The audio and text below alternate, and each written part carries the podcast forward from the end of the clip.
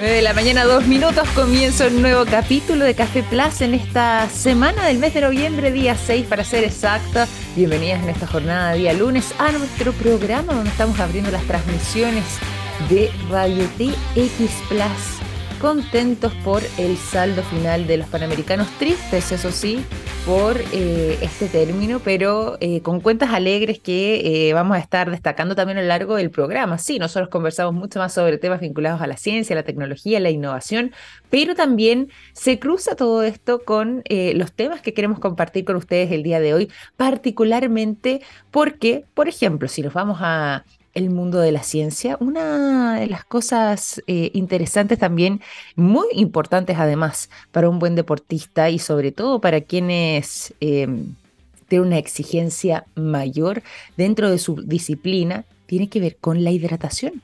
¿Qué pasa con la hidratación en la alta competencia. ¿Cuáles vendrían siendo además aquí, eh, dentro de eso, para este grupo de deportistas panamericanos, parte del éxito vinculado justamente a algo tan quizás sencillo, entre comillas, cotidiano, pero que eh, bien llevado puede ser fundamental y marcar una diferencia clara en lo que tiene que ver con su desempeño. Bueno, justamente para conversar sobre ese tema vamos a tener un tremendo invitado el día de hoy. Vamos a estar conversando con un doctor en ciencias del ejercicio que nos va a estar explicando la relevancia, la importancia de la hidratación en casos como este y por supuesto además estaremos adentrándonos entonces en lo que fueron estos detalles tan relevantes para eh, tener ese impacto en el desempeño de los deportistas panamericanos en todas sus disciplinas, recordando un poco lo que estuvimos viviendo durante estas semanas aquí en tierra chilena y particularmente en la ciudad de Santiago en estos Juegos Panamericanos Santiago 2023. Nos quedamos con este saldo alegre y por lo mismo también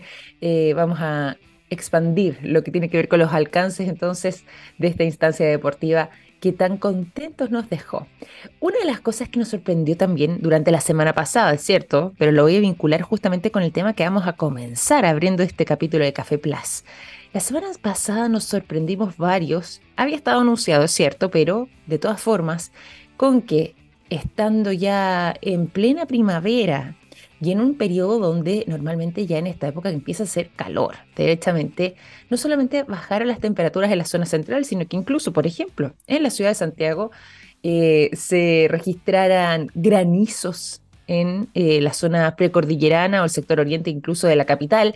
Eh, nieve en algunos casos, nieve sí, eso ya es la zona un poco más precordillerana, ¿cierto? Pero también relámpagos, no sé si habrán visto ustedes estos truenos eh, y relámpagos que eh, estuvieron no solamente causando todo este estrendor, este, este estruendo, digo, con eh, el sonido, sino que además iluminando nuestros, sueños, nuestros cielos. Bueno, justamente este tema es algo que, si bien mucho nos sorprendió, uno, por la fecha en la que estaba ocurriendo, en pleno eh, mes de octubre, finalizando el mes, bueno, y en realidad cuando pasó todo esto ya éramos iniciando el mes de noviembre, algo que nosotros no habíamos vivido, no nos había tocado eh, presenciar en estas fechas, puede ser que comience a ser algo un poco más habitual. Claro, no necesariamente en época primaveral, pero sí eh, un poco más común contar con este tipo de espectáculos en nuestros cielos a causa del fenómeno del niño.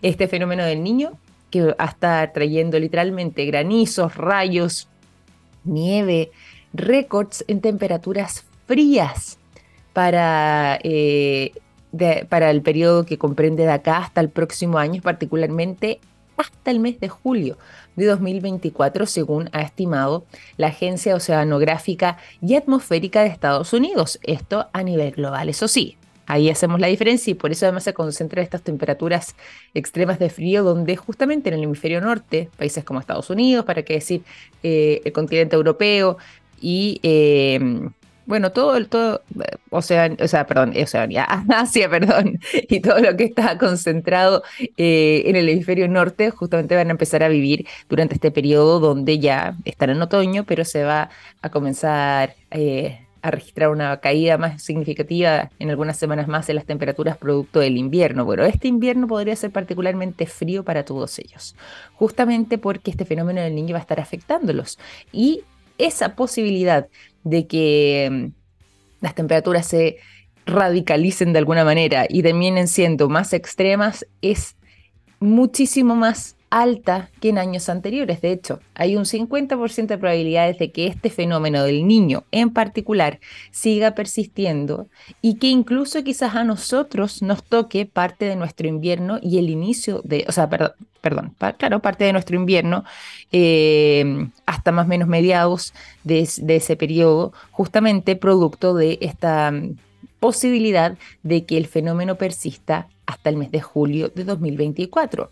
Y em, podríamos estar teniendo nosotros un invierno y un otoño con características similares en esos momentos. Eso sí, marcado además por lo que ya ha estado pasando en este 2023, con precipitaciones eh, inesperadas, como las que vivimos, por ejemplo, hace algunos días atrás, y también con jornadas de frío que eh, han sido poco habituales. Hemos tenido mañanas además muy, muy frías en, eh, y temperaturas muy cálidas después en la tarde, parte quizás un poco de la primavera, sí, pero que también eh, se ve teñida por este fenómeno del niño que asegura, o más bien, da luces de eh, que vamos a vivir un año climático un poco distinto, quizás, a los que habíamos tenido anteriormente, lo que sí, con un aumento en las precipitaciones, como decíamos anteriormente, sobre todo lo que tiene que ver con el hemisferio norte, particularmente lo que va a ser este invierno que se avecina, este periodo de otoño además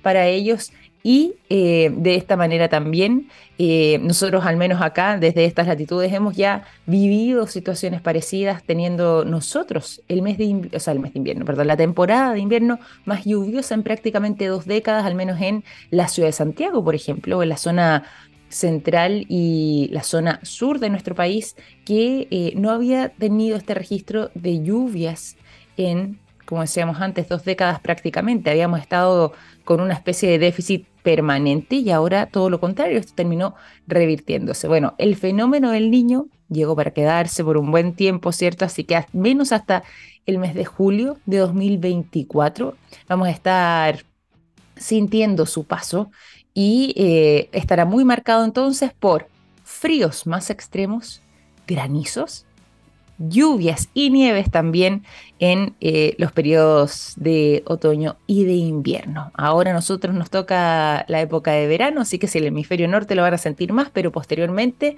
a lo que sea nuestro otoño y nuestro invierno nos va a tocar un escenario parecido. 9 de la mañana con 11 minutos, vamos a seguir aquí en Café Plus, nos vamos a ir a la conversación. Antes, eso sí, pasamos a la música. Hoy es jornada de día lunes, así que vamos a arrancar esta semana con el sonido de Silverson, la canción eh, Silverson Picks Up. La canción Scared Together es lo que suena a continuación. Ya son las 9 de la mañana con 18 minutos la conversación, pero también a esta hora les contamos lo siguiente. Me contó un pajarito que SQM tiene una exitosa alianza público-privada en litio y que trabajan día a día en todas sus líneas de negocios para entregar productos de estándar mundial en salud, en alimentación, energías limpias y en electromovilidad, construyendo así un futuro más sostenible. ¿Cómo sé de todo eso? Fácil, me lo contó un pajarito. SQM, soluciones para el desarrollo humano. Como comentábamos antes, todavía tenemos el gustito, ha pasado pocas horas ya desde lo que tuvo que ver con el término de estos Juegos Panamericanos, así que todavía tenemos muy fresco, muy eh, vivido todo lo que ha tenido que ver con estos días, estas semanas en realidad, en donde estuvimos disfrutando de lo mejor del deporte panamericano y por supuesto además nosotros con eh, el privilegio de haberlos tenido en nuestro país, Santiago 2023. Y bueno, eh, varios de los aspectos que han tenido que ver también con parte del éxito del el desempeño de los deportistas tiene que ver con su hidratación. Se lo habíamos mencionado al inicio del programa que íbamos a estar conversando sobre este tema, sobre todo lo que tiene que ver con la hidratación en alta competencia. ¿De qué manera incide esto entonces en el desempeño de los deportistas? ¿Cuál es la relevancia que tiene mantener una buena hidratación durante el periodo en que se realiza deporte, sobre todo también cuando las exigencias son mayores? Bueno, se lo preguntamos al doctor en ciencias del ejercicio y asesor en Chile de Gatorade Sports Science Institute. Está hoy junto a nosotros Jorge Cancino. ¿Cómo estás, Jorge? Bienvenido a Café Plus. Muy buenos días. Muy bien, muy buenos días, Victoria. Ah, un gusto estar acá con ustedes y para hablar de un tema muy relevante. Totalmente, muy relevante, que es determinante, me imagino yo, lo que tiene que ver con eh, el desempeño de los deportistas, ¿cierto? Antes de que nos vayamos de lleno también a, este tema en particular, eh, te quería preguntar justamente, por la relevancia de la hidratación. Eh, esto es lo que tiene que ver con el rendimiento, por supuesto, los atletas en este tipo de eventos, como pueden ser los Juegos Panamericanos y para Panamericanos también, pero además en lo que tiene que ver con su preparación, con lo que tiene que ver con eh, el periodo en el que pasan entrenando, qué tan determinante termina siendo una buena hidratación en ese desempeño. Bueno, o sea, es primero contextualizar que la hidratación ya no es una opción. O sea, en mm, algún minuto fue una opción, o sea, de alguna manera um, la gente decía, bueno, si quieres tomar líquido, toma, si no, algunos decían incluso que no había que hidratarse durante las carreras, por ejemplo, pero no fue más o menos hasta la década del 60 donde efectivamente a partir de, aspectos que fueron médicos, o sea, el doctor mm. Robert Cade desarrolla una fórmula específicamente en ese tiempo para futbolistas americanos que tenían grandes problemas con el calor por toda la implementación que utilizaban. Entonces ahí a partir de eso, con un fundamento científico, se desarrolla una bebida deportiva que cubre las necesidades y a partir de eso la ciencia empieza a investigar cosas tan simples. Bueno, ¿cuánto sudor perdemos cuando nos mm. ejercitamos? Probablemente mucha gente desconoce eso y tú sabes que la pérdida de sudor en un deportista puede ser tan alta como dos litros por hora. Por hora, qué impresionante. Por hora, por hora. Entonces, o sea, eso es algo que evidentemente no deja eh, pie a que tú no tengas una estrategia de hidratación que sea, que sea digamos, programada. Entonces, eso, eso, yo creo que es lo más relevante. La hidratación hoy no es opcional, en el alto rendimiento debe ser planificada y para eso hoy día una rama que ha evolucionado muchísimo también, que es la nutrición deportiva, cada día se preocupa más de ello. Mm. Oye, eh, qué, increíble estas cifras que tú nos entregas, impresionante la cantidad, claro, pues, de, a través de la transpiración, a través del sudor, la cantidad de agua que se puede perder, dos litros por hora, me, dejaste para adentro, ¿ah? Impresionante eh, la cantidad. Y bueno, y ahí también tú nos graficas muy bien, entendiendo eso, la relevancia de la, hidratación en casos como esto. Si es que podemos compartir también algunos aspectos que puedan ser determinantes eh, a considerar en la hidratación de estos atletas de elite eh, que compiten en estas condiciones de alta exigencia. ¿Qué podríamos mm. destacar? No solamente, por ejemplo, el, dato que tú nos entregabas recién, sino que en la manera adecuada también para mantenerse hidratado, cada cuánto tienen que ser esos lapsos, eh, depende también, me imagino, de cada deporte. ¿Qué podríamos destacar de estos aspectos en lo que es la hidratación de atletas de élite? Sí, mira, fundamentalmente... Em, cuando, cuando la ciencia estudia este fenómeno, establece recomendaciones generales, que normalmente estas recomendaciones generales hablan de que cada 20 minutos más o menos uno debiese consumir alrededor de 200 o 300 ml de líquido, bebida deportiva. Todo eso va a depender un poco del contexto. Sin embargo, con posterioridad se empiezan a, desarrollar estrategias de evaluación para efectivamente ver cuánto es lo que se pierde en diferentes instancias, ya sea eh, en, pruebas que son indoor, en pruebas que son outdoor.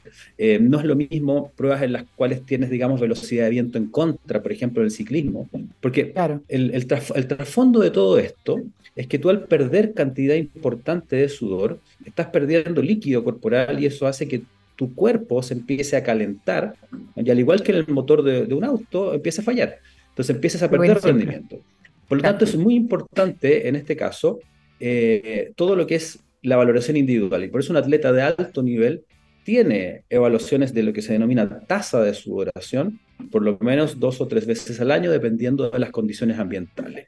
Porque efectivamente, si yo estoy en un clima como ponemos nuestro país, eh, no voy a sudar lo mismo en verano que en invierno, pero me mantengo entrenando muchas veces a un mismo nivel. Entonces es importante efectivamente tener eh, estas evaluaciones para ver cuánto sudor pierdes, para ver cuáles son tus preferencias de hidratación, porque muchas veces eh, se espera a tener sed para hidratarse y eso va, va en pérdida. Entonces, en relación a lo que pierdes, a la cantidad de energía que inviertes, en la actividad, son las recomendaciones. Entonces, en base a eso, tú dices, esto es tanta la cantidad de bebida deportiva que debieras considerar consumir.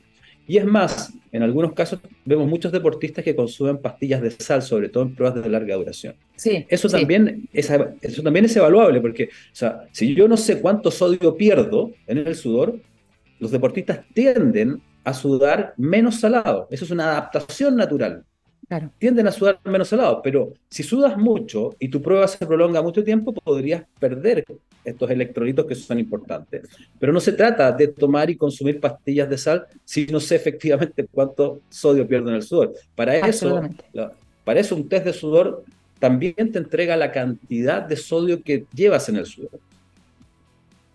Oye, eh, y eso me imagino también eh, tiene que ver un poco con comprender no solamente eh, el tipo de deporte, sino que además también las características propias de ese deportista, la edad, bueno, el género, el tipo de competencia donde va a estar desempeñándose, la duración, el rendimiento, en fin, y ahí hay una personalización, me imagino también, que puede ser determinante para justamente poder contribuir de la mejor manera en mantener la hidratación adecuada para ese deportista en particular. Y ustedes ahí directamente, te voy a preguntar, ahí un poco por eh, el desempeño también que hemos visto de Gatorade dentro de lo que fue estos Juegos Panamericanos y para Panamericanos, donde eh, estuvieron entregando y proporcionando una cantidad importante, además de litros de hidratación para cerca de 8.000 atletas en los Juegos, tanto Panamericanos, como decíamos antes, como para Panamericanos 2023, Santiago 2023. ¿Qué tipo mm, eh, de personalización de la hidratación de los deportistas pudieron hacer contribuyendo ustedes desde ahí? Y además, ¿cómo es que se aseguran de que cada uno de ellos haya recibido la hidratación adecuada para su deporte?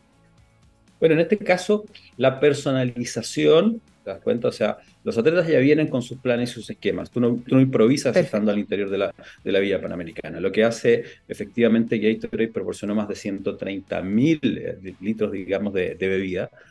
y además, y además lo que hizo durante, durante la estancia en la Villa Panamericana fue enseñarle tanto a los entrenadores y atletas que asistían al, al, lugar donde está, digamos, el, este punto de hidratación, eh, qué es lo que es el test de sudor, cuáles son, de, alguna manera, las instancias de educación necesarias, porque cuando, cuando hablamos de Gatorade como una bebida, el respaldo científico de Gatorade lo, tiene, digamos, el Instituto de Gatorade de Ciencia del Deporte, el GC Science que llaman.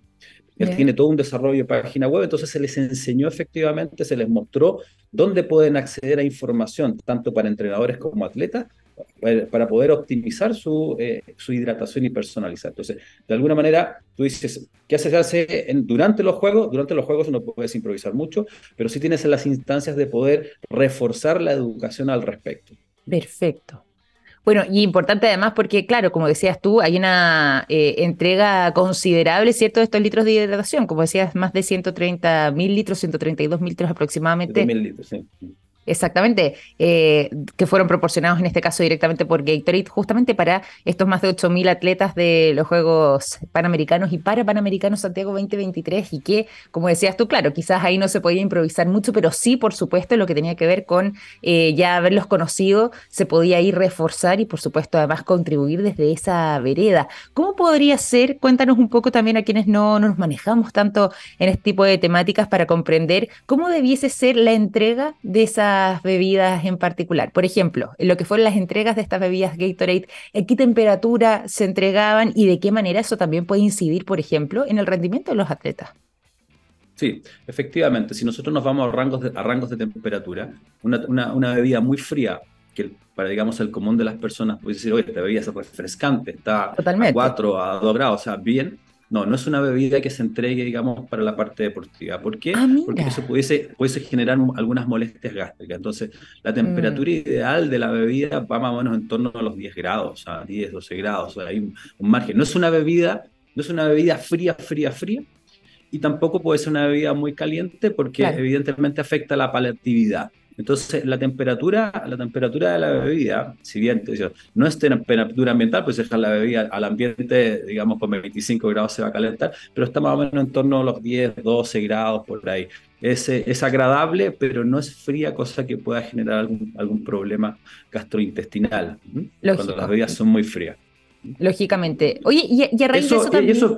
Perdón. Sí, eso, y eso está, eso está estudiado, eso, eso, es lo importante. Eso está estudiado, no es, que se, no es que se ocurra. En el fondo, eh, una de las cosas importantes detrás de todo, de todo el respaldo, efectivamente, Víctor estudió composiciones diferentes de bebida, temperaturas distintas, sabores distintos, porque de alguna manera tú puedes tener una formulación que dice esto es lo que hay que tomar, pero si la gente finalmente no termina tomándolas, no, no se termina tomando, no sirve. Entonces, efectivamente, detrás de todo eso hay un hay, hay, hay, todo un grupo de científicos que desarrollan una bebida. Y en general lo que nosotros hablamos de Gatorade, Gatorade no, no puede decirte algo que no tenga evidencias científicas. Eso es un poco eh, el, el, respaldo que hay acá. Lógicamente, y eso, eso viene siendo determinante. Y cuando hablamos también de eh, las exigencias que tienen, por ejemplo, eh, deportistas que hacen o que se desempeñan justamente en deportes que se realizan eh, al aire libre versus los que quizás participan en deportes de interior. ¿Cuál vendría siendo ahí las principales diferencias en las necesidades de hidratación entre ambos casos? Sí, evidentemente es el aumento de temperatura, porque finalmente el aumento mm. de temperatura en el lugar donde estés es lo que va a condicionar. Entonces, cuando estoy al aire libre, tengo, tengo temperatura de sol que es radiante, que pudiese efectivamente mantenerme muy caliente en comparación a un ambiente techado. Pero por otra parte, nos ha tocado probablemente a muchos que ambientes techados son muy calurosos. Entonces, mm. eh, o cuando dicen, estoy en una piscina temperada, también es un ambiente muy caluroso, la gente piensa que, pues, que, el, nadador no necesita hidratarse, pero también se necesita hidratar. Entonces, aquí, aquí, aquí eh, Victoria, lo importante es lo que te digo, que cuando yo hago un test de, de sudor, tengo que hacerlo bajo las condiciones de competición reales. Por lo tanto, el, test de sudor, por ejemplo, el equipo de handball, ¿dónde se lo haces? Adentro del gimnasio. Y se lo harás dentro del gimnasio en condiciones de temperatura que serán equivalentes a cuando van a jugar y también en condiciones de temperatura en climas un poco más frío para ver, digamos, si hay diferencia en comparación o no. Al, al, al, ciclista, ¿dónde le haces el test de, No se lo haces en el laboratorio. Se lo haces, digamos, en, en pista, se lo haces en un circuito que permita, en el fondo, efectivamente enfrentarse al viento, porque el viento te ayuda a retirar calor. Entonces, muchas veces las necesidades de hidratación pudiesen ser menores porque mi aumento de temperatura no es tan importante. Entonces, yo te diría que eso es lo clave. Hoy día la hidratación no es, primero, no es opcional y tampoco para un deportista de alto nivel pasa por recomendaciones generales. Los equipos profesionales ¿ah? de científicos del deporte, nutricionistas, médicos del deporte que están detrás de los deportistas, lo que hacen es efectivamente buscar las condiciones de entrenamiento ¿ah? para poder evaluar lo más parecido a una condición de competición real. Claro. Oye, qué interesante escucharte, Jorge, porque ahí nosotros decimos, bueno, qué lujo tener eh, tu visita y poder contar contigo acá en el programa, podemos entender mucho más y sobre todo, además, todo lo que tiene que ver con la ciencia del ejercicio. No por nada tú eres doctor en, esa materia y estamos aprendiendo muchísimo y te quiero agradecer además también por esas respuestas y preguntarte aquí voy a hacer otra, otra consulta que también eh, puede ser significativo para poder comprender mejor cómo es eh, en el caso de los atletas para panamericanos, eh, cuáles vendrían siendo los desafíos particulares que hay en temas de hidratación y cómo es que también se pueden abordar desde esa vereda. Sí, eso es un aspecto que es muy relevante. Yo te diría que todavía un día la ciencia del deporte y la medicina del deporte está un poco al debe. ¿ah? ¿Por qué? Porque como vamos a poder ver durante las semanas, digamos, de, Juegos Parapanamericanos, eh, vas a ver que la cantidad de categorías que existen en diferentes disciplinas es enorme.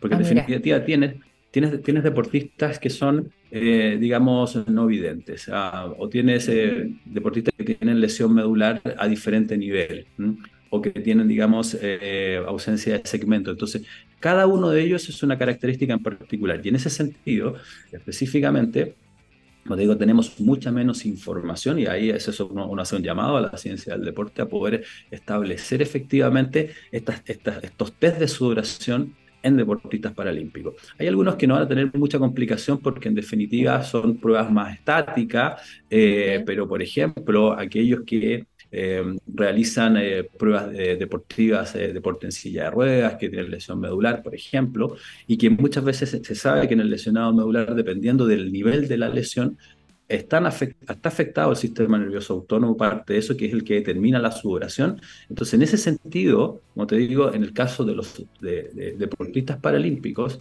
la hidratación debe ser clave para evitar alzas de temperatura. Sin embargo, y eso hay que decirlo, tenemos mucha menos información disponible desde el punto de vista científico ¿ah? para poder establecer recomendaciones mucho más personalizadas. En eso, en eso, en eso tenemos que avanzar.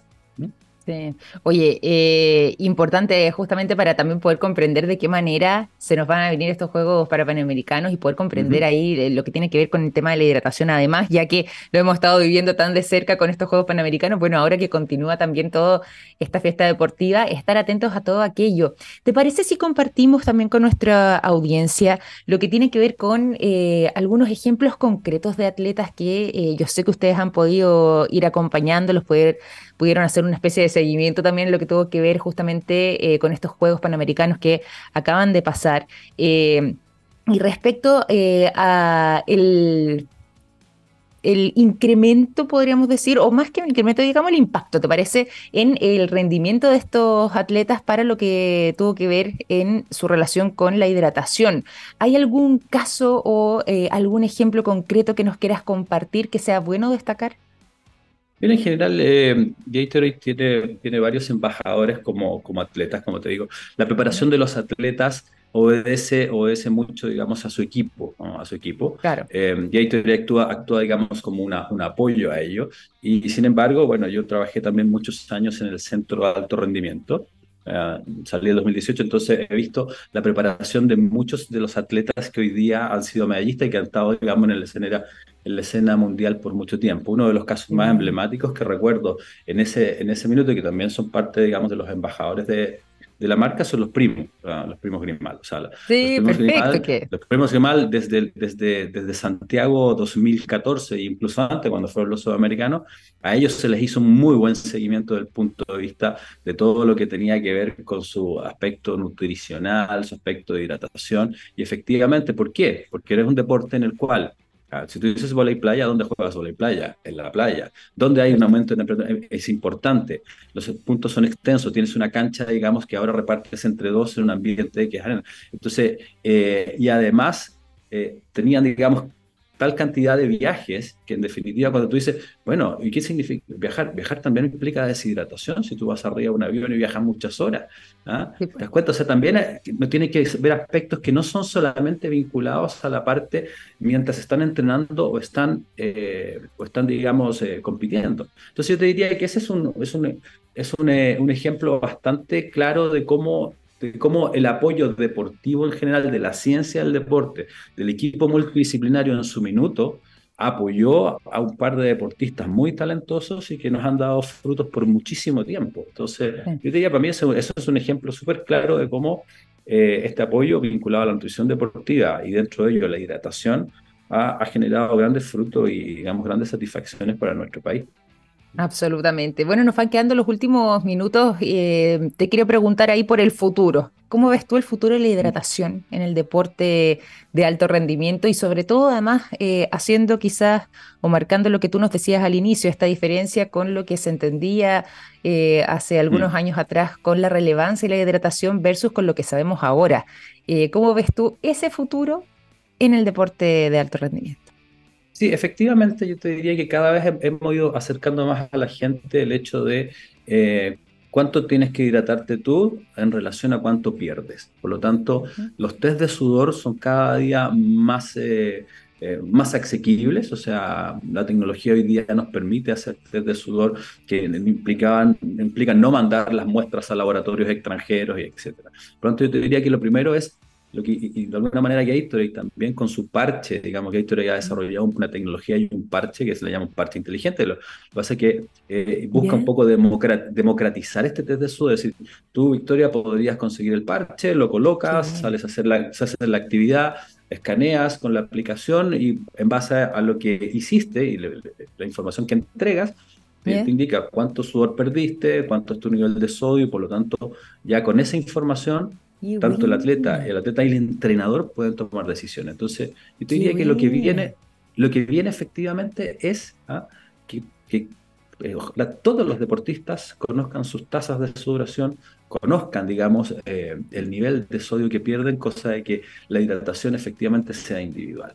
Hay deportistas que además, dependiendo del tipo de entrenamiento, requieren más hidratos de carbono, por eso la bebida, la bebida contiene hidratos de carbono, una bebida deportiva, o dependiendo de, algunos entrenamientos, menos hidratos de carbono. Entonces también eso implica que en el futuro no, yo no me tengo que hidratar siempre con la misma bebida.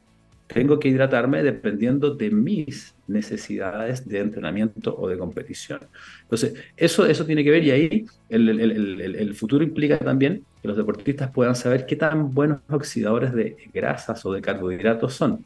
Porque si yo, por ejemplo, soy un deportista que oxido gran cantidad de carbohidratos y dependo mucho de los carbohidratos, evidentemente necesito en una bebida más carbohidratos para reponer.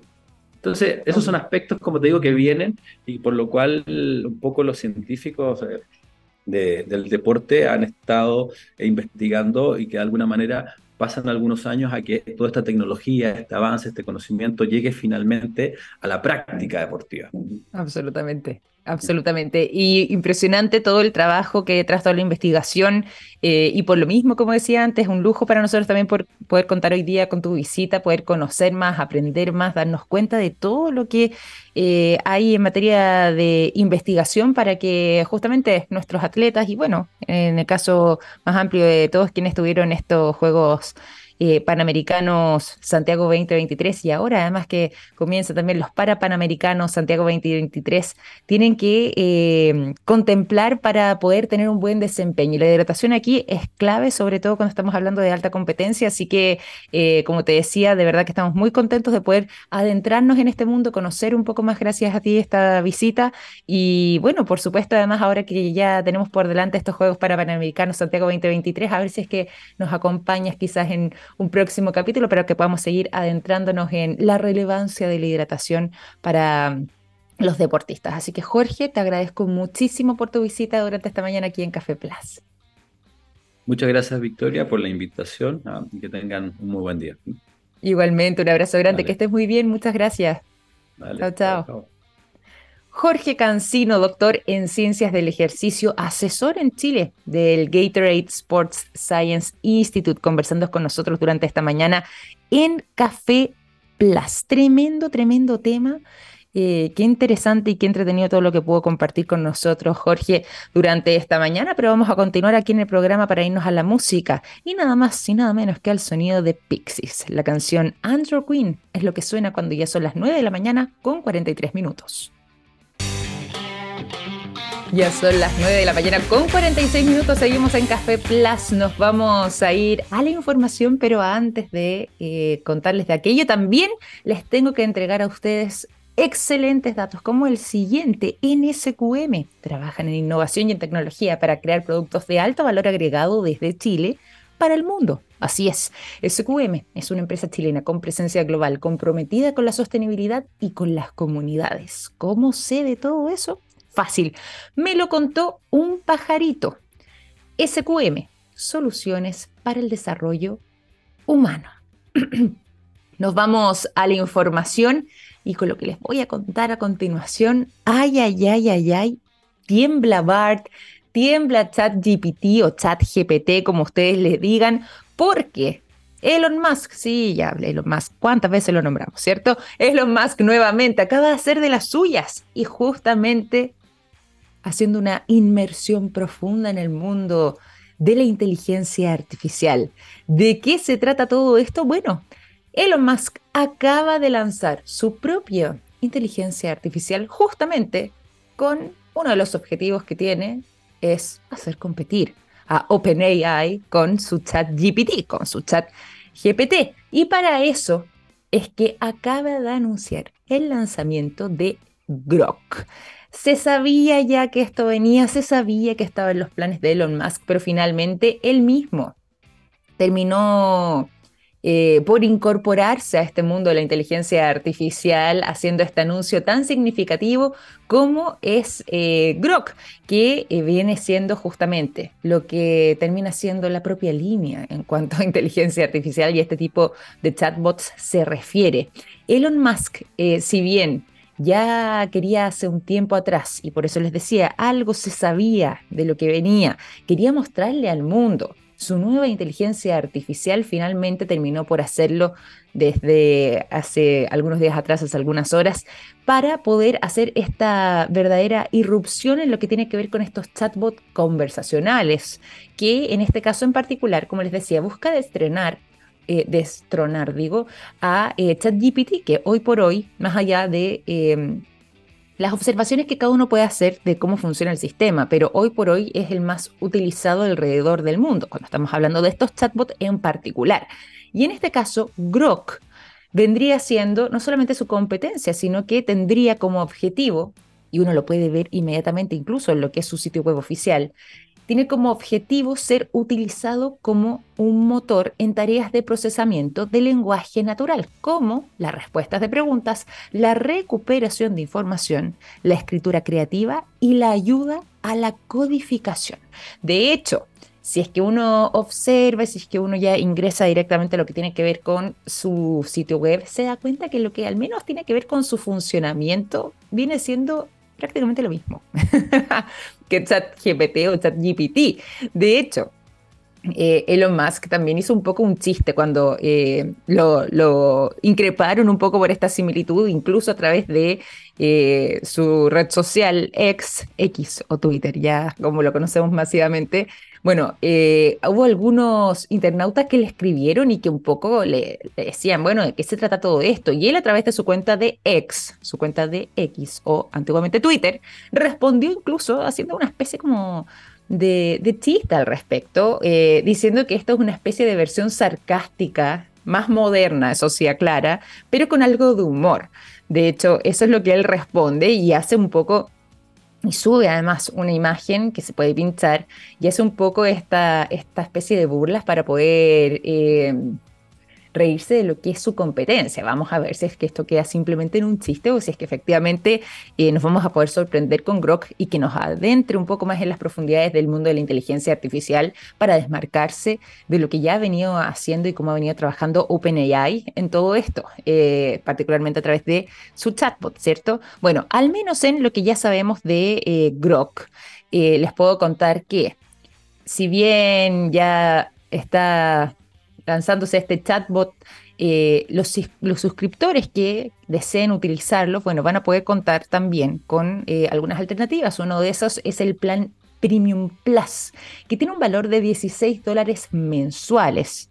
Em, y esto em, se hace a través de la cuenta de X una vez que ya salga de la actual fase beta donde se encuentra. Y este sistema llamado Grok, estaría entonces posicionándose como eh, el competidor más directo para ChatGPT particularmente, no tanto para BART, ¿ah? pero sí para ChatGPT eh, en particular, llegando en este caso, y ahí está parte de su objetivo, a un grupo selectos eh, selecto, digo, de usuarios al menos en este primer periodo. Ya durante lo que ha sido este primer fin de semana, efectivamente así ha sido, que es parte de la estrategia que estaría detrás eh, de quienes han desarrollado aquello. Y bueno, por supuesto que en el plan de negocios, Elon Musk aquí también, eh, por supuesto que observa todo aquello.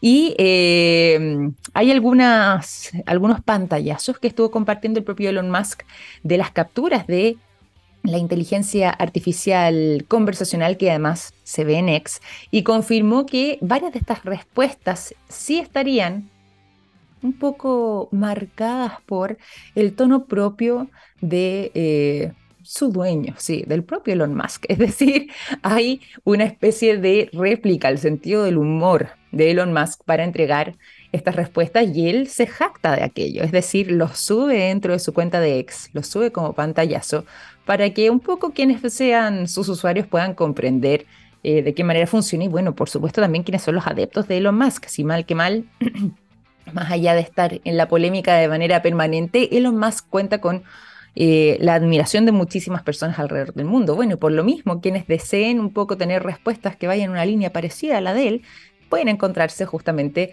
con esta sorpresa. Además de todo esto, se le ha consultado también a quien es el consejero delegado de eh, Grok, quien ha eh, destacado lo que tiene que ver con las diferenciaciones y por supuesto con las comparaciones que se le hacen a este chatbot en particular con el de OpenAI. ChatGPT. Y ellos señalan que Grok tendría acceso en tiempo real a la información a través de la plataforma X, X o antiguamente Twitter, lo que supone una enorme ventaja respecto a, por ejemplo, OpenAI o incluso otros modelos, porque al contar con esa información se agrega más eh, contenido al cual puede recurrir este sistema y de esta manera hacer su eh, respuesta más nutrida y más compleja. Impresionante, ya vemos a Elon Musk que recordemos también hace un tiempo atrás había eh, firmado esta carta, ¿se acuerdan ustedes de 100 eh, personalidades destacadas del mundo de la ciencia, de la tecnología, de la innovación?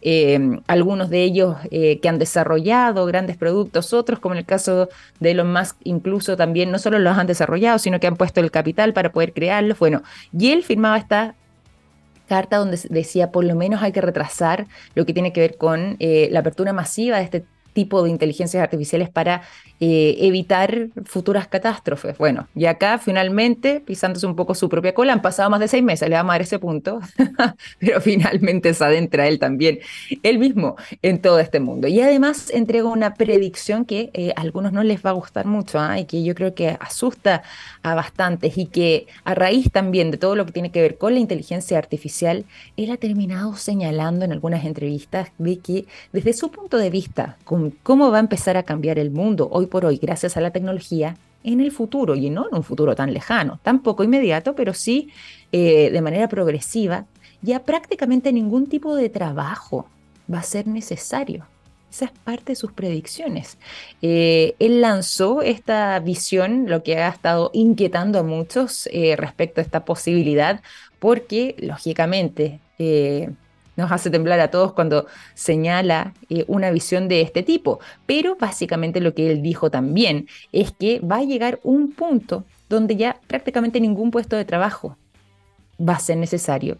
Y esto lo señaló en eh, una entrevista, pero además también lo mencionó en una cumbre de inteligencia artificial que se realizó en el Reino Unido, donde eh, fue entrevistado además como especialista por nada más y nada menos que eh, el primer ministro británico Rishi Sunak, que también les hizo eh, preguntas que iban en esta línea y bueno, él sorprende con esta respuesta. Hay algunos que están inquietos sobre esta visión de Elon Musk hacia el futuro, pero eh, él señala que es parte de las cosas que tenemos que aceptar y por lo mismo es importante literalmente subirse a este carro, poder comprenderlo para poder sortear los tiempos venideros de la mejor manera y sacar el mejor provecho a estas tecnologías y por supuesto a lo que tiene que ver con eh, aprender de ellas. Así que bueno, ahí ya saben lo que tiene que eh, decir Elon Musk respecto a este futuro, pero además haciendo noticia por la llegada entonces de su eh, chatbot al mercado, lo que tiene que ver con Grok, que es justamente lo que acaba de lanzar y que ya está haciendo historia. 9.56, vamos a ir finalizando este capítulo de Café Plus. Les agradezco por habernos acompañado durante el día de hoy en esta jornada del lunes 6 de noviembre y los dejo invitados a seguir en sintonía de radio TX Plus. Nosotros a las 9 de la mañana en punto comenzamos con un nuevo capítulo mañana martes, lo estaremos esperando y de momento les mando un gran abrazo para que tengan un excelente inicio de semana. Que estén muy bien, cuídense mucho. Chao, chao.